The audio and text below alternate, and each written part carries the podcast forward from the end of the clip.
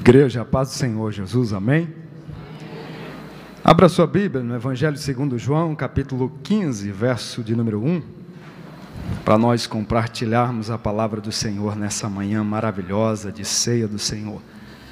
Está projetado, quero ler esse versículo, diz assim a palavra do Senhor: Eu sou a videira verdadeira e meu Pai é o lavrador. Amém? Tome o seu assento. Quero louvar a Deus por essa oportunidade tão maravilhosa que Ele nos concede de uma vez mais, tributar a Ele o nosso louvor e poder compartilhar a palavra de Deus ao seu coração. A todos os irmãos que estão cultuando de casa e onde esse link dessa mensagem, desse culto maravilhoso chegar, que Deus possa abençoar o seu coração nessa manhã.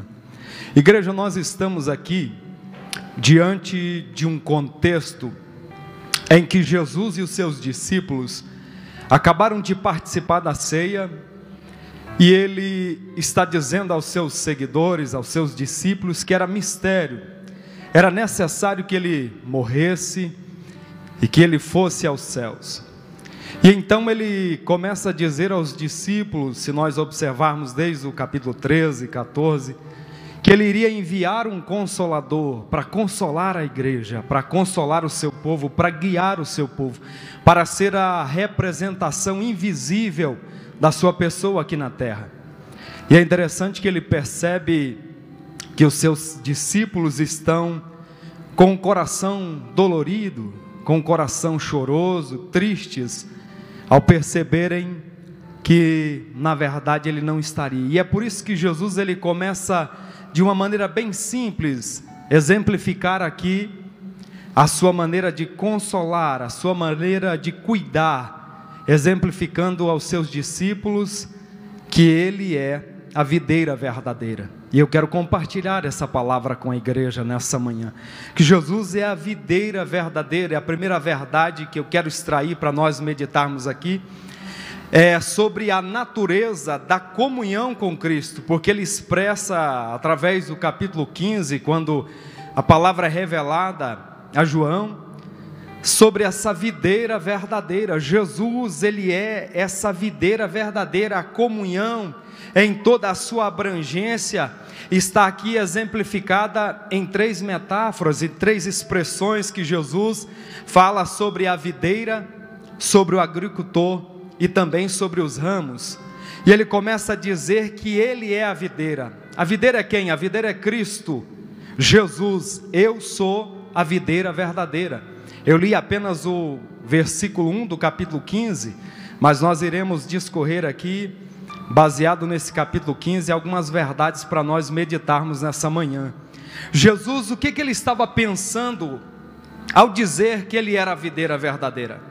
Talvez ele estivesse pensando nos vários ramos, nos vários galhos que eram cortados nas vinhas naquela época e eram queimados. O processo do cultivo das vinhas era muito comum nos montes. Talvez ele pensasse nas vinhas, nas oliveiras ali dos montes. Talvez Jesus ele pensasse até no símbolo, né, da videira que tem no portão do templo, a videira de ouro ou até mesmo, quem sabe, Jesus estava pensando no próprio vinho, produto da oliveira, mas ele estava afirmando o que, que Jesus queria afirmar, o que, que ele queria dizer quando ele diz que ele é a videira verdadeira. Né? Na verdade, o que Jesus estava querendo dizer é que aquilo que nós vivemos aqui, as coisas boas dessa vida não passam de um vislumbre daquilo, das realidades que nós iremos viver em Cristo Jesus e que Ele pode trazer a nós, a igreja. Ele estava querendo dizer que o pão natural que nos alimenta aqui, ele é só uma pequena comparação de Jesus, que é o pão que alimenta a nossa alma. Esse é o pão que nos sustenta, esse é o pão que nos fortalece. O que Jesus estava querendo dizer quando ele diz que ele é a videira verdadeira, é que na verdade, como aquela vinha, ela produz a fruição para alimentar os ramos, para alimentar as folhas e os frutos da videira, ele estava dizendo que ele é também a nossa fruição. É ele que nos alimenta, ele que nos sustenta como igreja para continuarmos ligados nele, produzirmos frutos para a glória do nome de Jesus. Mas ele também fala do agricultor. E quem era o agricultor? O agricultor, na verdade, é Deus, o Pai, o Todo-Poderoso. O lavrador. Essas palavras estão descrevendo Deus como dono da vinha, como cultivador, aquele que plantou, aquele que deu seu filho. Ele plantou a videira, ou seja, ele deu seu único filho para morrer por nós na cruz. A Bíblia diz no Evangelho de João, capítulo 3, versículo 16, que Deus amou o mundo de tal maneira que deu seu Filho unigênito para que todo aquele que nele crê não pereça, mas tenha a vida eterna. Como agricultor, ele foi o provedor de tudo isso, ele plantou essa vinha, ele deu seu único filho para a propiciação dos nossos pecados. É por causa dele, por ele, é que nós estamos aqui nessa manhã, porque ele é a videira verdadeira.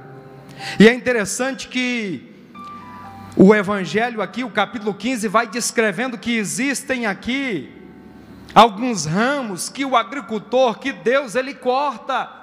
Existem ramos que não são frutíferos, porque se nós discorrermos o capítulo 15, ele fala que toda a vara que não produz fruto, ela é cortada e ela é lançada, ela é atirada no fogo.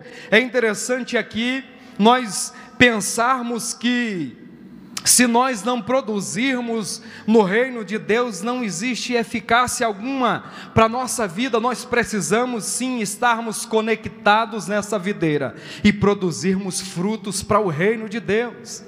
E Jesus ele fala que é muito enfático o texto em dizer, porque essa ideia de perecer, de ser cortado, de ser lançado fora, é literalmente perder a salvação. E existe um propósito ao nós estarmos em Cristo Jesus. Ele nos escolheu. Ele nos chamou para produzirmos frutos no reino dele, na obra dele. Ele nos escolheu, a cada um de nós, como servos dele, para que nós viéssemos a produzir. O lavrador, o agricultor, ele poda a vinha para que a vinha produza. E é interessante que o juízo divino ele foi pronunciado contra a nação de Israel. Paulo, quando ele diz na carta aos Romanos, no capítulo 11, versículo 21, ele diz: Olha, se o pai, o lavrador, ele não teve dó nem dos ramos da oliveira verdadeira, os descendentes de Israel, será que ele terá misericórdia de nós? Ele está falando dos gentios. É interessante nós observarmos e pensarmos nisso, porque a palavra aqui ela vai apresentar esse cultivador Deus, Ele não só cortando galhos que não dão frutos, mas Ele também vai cortar aqueles que são infrutíferos, aqueles que não produzem, aqueles que não estão produzindo no reino. O caso de Judas Iscariotes é bem interessante nesse quesito, porque ele foi podado do reino, porque não produziu fruto que era necessário. Quando Paulo se reporta lá em 1 de Coríntios, no capítulo 5, do versículo 1 até o 5, a gente vai ver que tem um jovem na igreja que está tendo relações com a sua madrasta, e Paulo diz: Olha, entreguem o corpo desse homem para Satanás e deixa que Deus tome conta do espírito. Existem alguns ramos que estão na oliveira que não produzem, e eles são cortados, e nós precisamos pensar nisso, porque Deus nos chamou para produzir no reino. Deus nos chamou para dar fruto, Deus nos chamou para fazer a vontade dEle. Paulo, quando ele diz em Romanos capítulo 8, versículo 9, ele diz que só faremos a vontade de Deus se nós estivermos conectados nele. Se nós procedermos do Espírito dele, quem não tem o Espírito de Deus não pertence a Deus. Eu não posso apenas estar conectado na oliveira verdadeira, mas eu preciso ser um ramo frutífero, um ramo que soma, um ramo que depende da seiva que vem do caule, mas um ramo que produz para a glória e para louvor do nome dele. Mas é interessante que o Evangelho também diz que ele limpa os ramos que dão fruto. Se nós pensássemos aqui que pelo fato de nós estarmos em Jesus, ligados na oliveira verdadeira, porque nós éramos oliveira brava e nós fomos enxertados nele, a partir dele nós produzimos fruto, e para pensar sobre isso, dá uma ideia que talvez nós escaparia, escaparíamos dessa situação, mas na verdade o agricultor ele também nos poda, e ele poda para que a gente produza mais fruto. Eu me lembro de uma situação, eu estava de passagem a passeio na casa de uma tia minha, e eu, bem jovem ainda, fui fazer uma boa ação. Eu vou ajudar a senhora, eu vou limpar o seu quintal. E eu me lembro que eu já tinha aprendido algumas técnicas com meu pai, como lavrador, como um bom cuidador da terra, e eu cuidei daquele quintal e podei um pé de goiaba que ela tinha, e a minha tia ficou chorosa, dizendo: Oh, mas estava tão bonito, quantos os galhos estavam viçosos e compridos, e eu aceitei a queixa dela e fiquei calado. Eu falei, mas talvez a gente tenha um resultado, porque eu já aprendi com meu pai, que quando a, a folha, a planta só tem muitos galhos, ela precisa ser podada, porque virão frutos e sairão flores, hará mais vigor nessa planta. Passado um ano, no próximo ano, o tempo da frutificação daquela goiabeira, a minha tia me liga e conta: Nossa, Léo, como a goiabeira produziu, da mesma forma Deus faz conosco. Talvez Deus olha e vê que nós temos muitos galhos, grandes e viçosos, mas eles precisam ser podados. Eles precisam ser removidos para que nós venhamos produzir frutos dignos de arrependimento.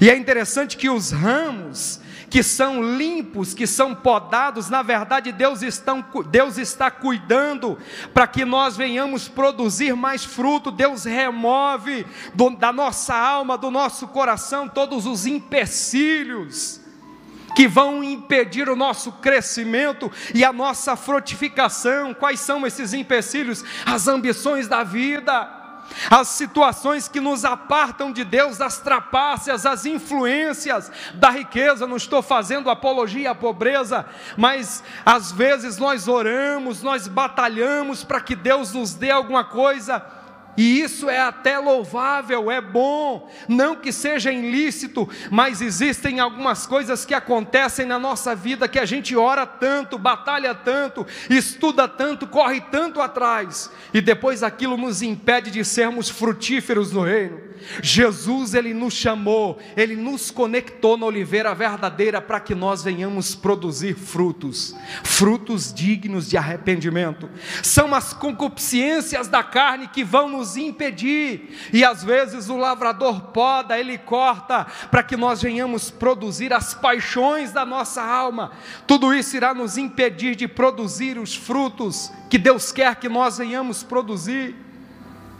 Mas o Evangelho também fala dos ramos, vós sois os ramos. Nós somos os ramos, nós somos os discípulos e através dos quais o próprio Cristo produz o seu fruto nesse mundo. Qual é o fruto que Deus produz através de nós? É a obra que nós fazemos. Nós precisamos ceder à vontade do Espírito Santo para que nós venhamos produzir frutos. A produção de frutos aqui é nós semearmos as boas novas de Jesus, é nós pregarmos o Evangelho, é nós pregarmos essa palavra como frutos, como servos de Deus. Mas há uma outra verdade que eu compartilho com a igreja: que existe uma importância da comunhão com Deus. Dentro da natureza dessa comunhão, nós entendemos que existe a videira, que é Jesus, que existe o agricultor, que é Deus, e nós que somos os ramos, nós estamos conectados em Jesus, mas nós somos polidos podados e preparados a cada dia por Ele, aquele que nos fez a sua imagem e a sua semelhança. Mas qual é a importância? de nós termos comunhão com Cristo, qual, qual as implicações que tem para nós, para nós estarmos conectados nele como videira verdadeira. A primeira ideia é a ideia da razão é o fruto, é a propagação do Evangelho, a conquista de almas. Qual é a razão da importância desse amor? É nós propagarmos o Evangelho de Jesus, é nós ganharmos almas, é nós levarmos a palavra de Jesus. Nós não fomos chamados apenas para estarmos aqui, nos encontrarmos de quando em vez, uma situação ou outra, em eventos, em cultos, não, nós precisamos produzir no reino de Deus. Granjear, trabalhar, lutar para que almas sejam salvas, para que a nossa família seja salva. Mas existe também essa advertência, porque se nós não produzirmos, nós seremos cortados e seremos lançados fora. A salvação ela é um processo. Eu estou em Jesus, mas eu preciso continuar trabalhando pela minha salvação. Nós não acreditamos na ideia do calvinismo, nós acreditamos na ideia do arminianismo. Nós estamos em Jesus, mas a salvação ele é um processo. Cada vez eu batalho, cada vez eu luto para fazer a obra e para cumprir com o ID de Jesus. Não foi Ele que nos escolheu, não fomos nós que escolhemos Ele, mas foi Ele que nos escolheu. É ser alcançado pela graça dele, porque se nós não entendermos qual é a razão e o motivo de nós pertencermos e termos essa comunhão com Ele, nós seremos lançados fora, mas a vontade de Deus é que todos os homens se salvem e venham ao conhecimento da verdade, igreja. Nós precisamos produzir, nós precisamos cuidar uns dos outros. Foi para isso que Jesus nos chamou para produzirmos no reino. Nós estamos conectados na videira verdadeira.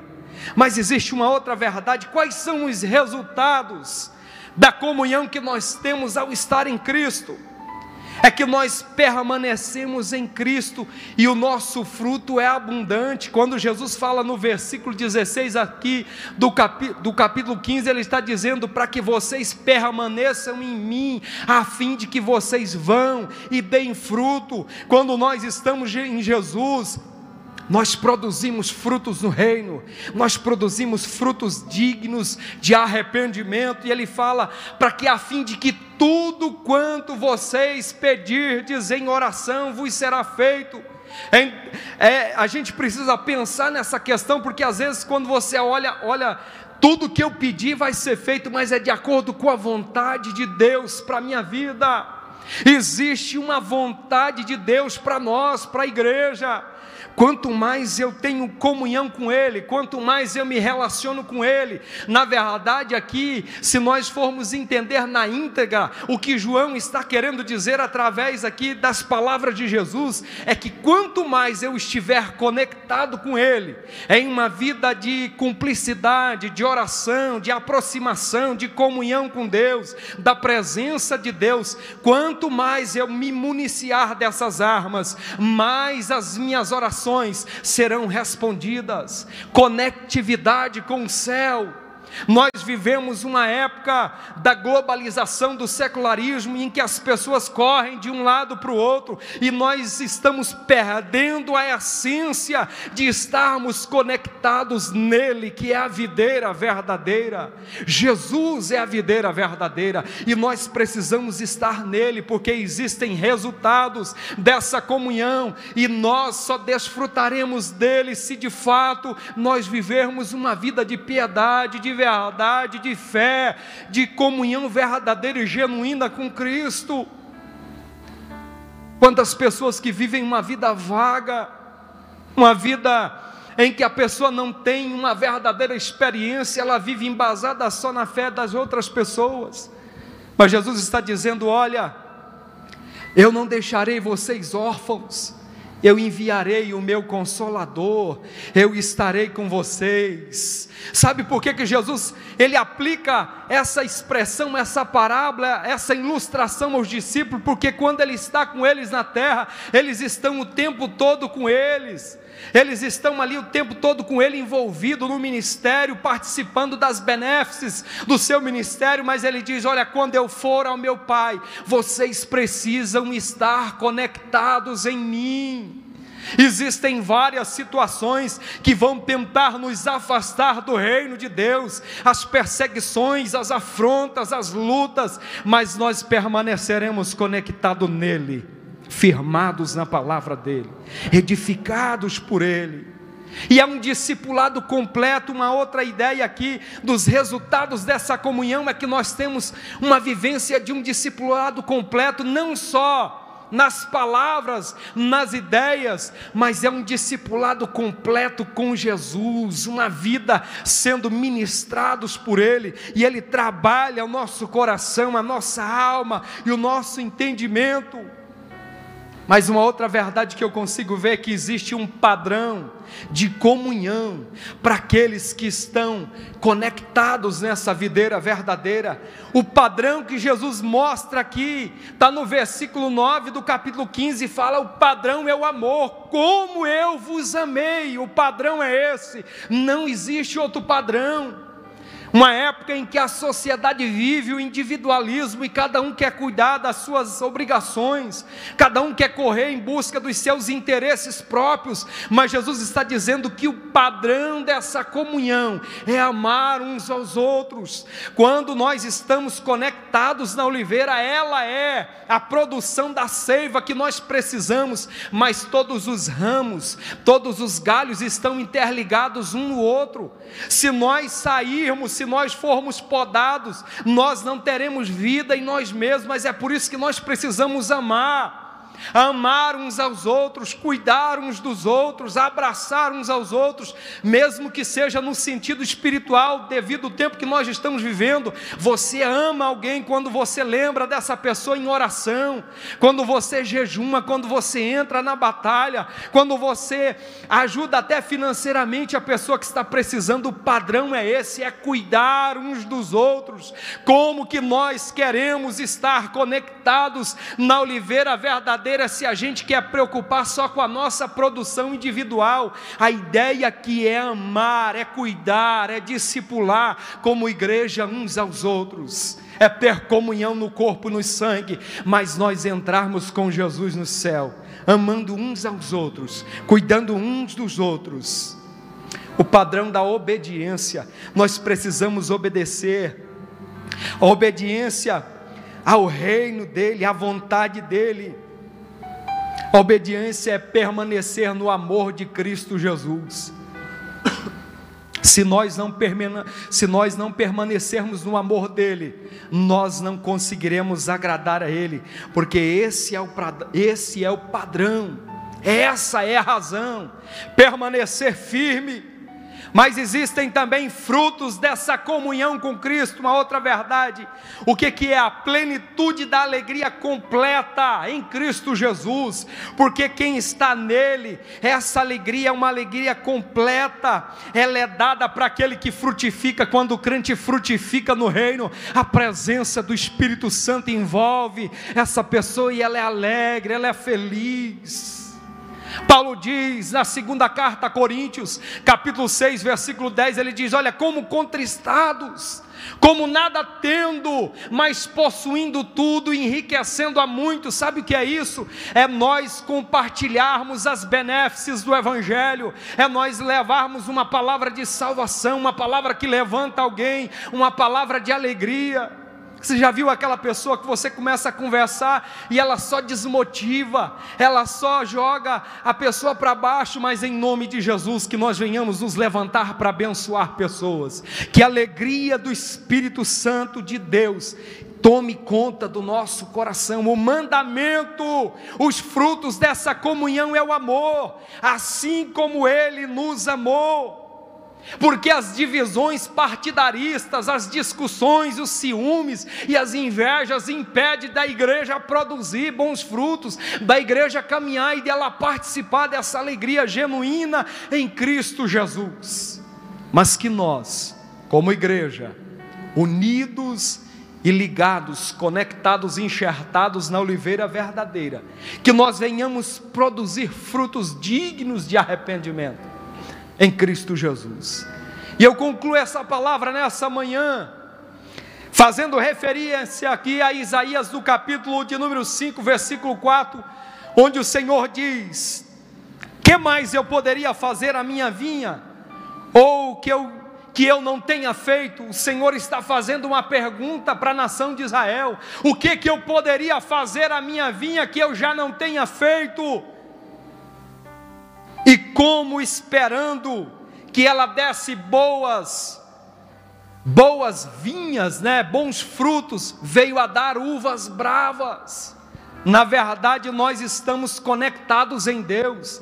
Irmãos, não foi por acaso que Deus nos fez, que Ele nos chamou, não, não é um passatempo individual de Deus, não, Ele nos chamou para que nós venhamos produzir o nosso caráter, a nossa fé e os frutos que são dignos de arrependimento. Deus nos chamou e há uma expectativa, assim como o agricultor espera da vinha, assim como o agricultor que olha para a sua plantação, ele vê o processo de crescimento, a germinação, a floração da planta, a poda, assim como ele espera ansioso pela colheita, o nosso Deus, o nosso Pai, espera que nós, como servos dele, como ramos que estamos enxertados na oliveira verdadeira, venhamos produzir frutos dignos de arrependimento, frutos que evidenciam a verdadeira ênfase do Evangelho. Quais são esses frutos? Os frutos é fazer a vontade de Deus, é ganhar almas para o reino de Deus, é semear a palavra, porque o próprio Evangelho, aqui no capítulo 15, Jesus diz: Vocês já estão limpos pelo poder da palavra. Quem nos limpa, quem nos regenera, quem nos transforma, quem nos faz viver cada etapa do processo na oliveira verdadeira é Jesus, e nós somos dependentes dEle. E a pergunta é, para encerrar as minhas palavras, o que que nós estamos fazendo como ramos enxertados na oliveira verdadeira? Será que de fato nós estamos correspondendo às expectativas que Deus tem para nós, para cada um de nós, como ramos enxertados nessa oliveira verdadeira? Eu fui pego nessa palavra. E o Espírito Santo constrangeu meu coração a pensar que eu preciso fazer mais, eu preciso produzir mais para o reino dele e para a obra dele. Que Deus abençoe em Cristo Jesus.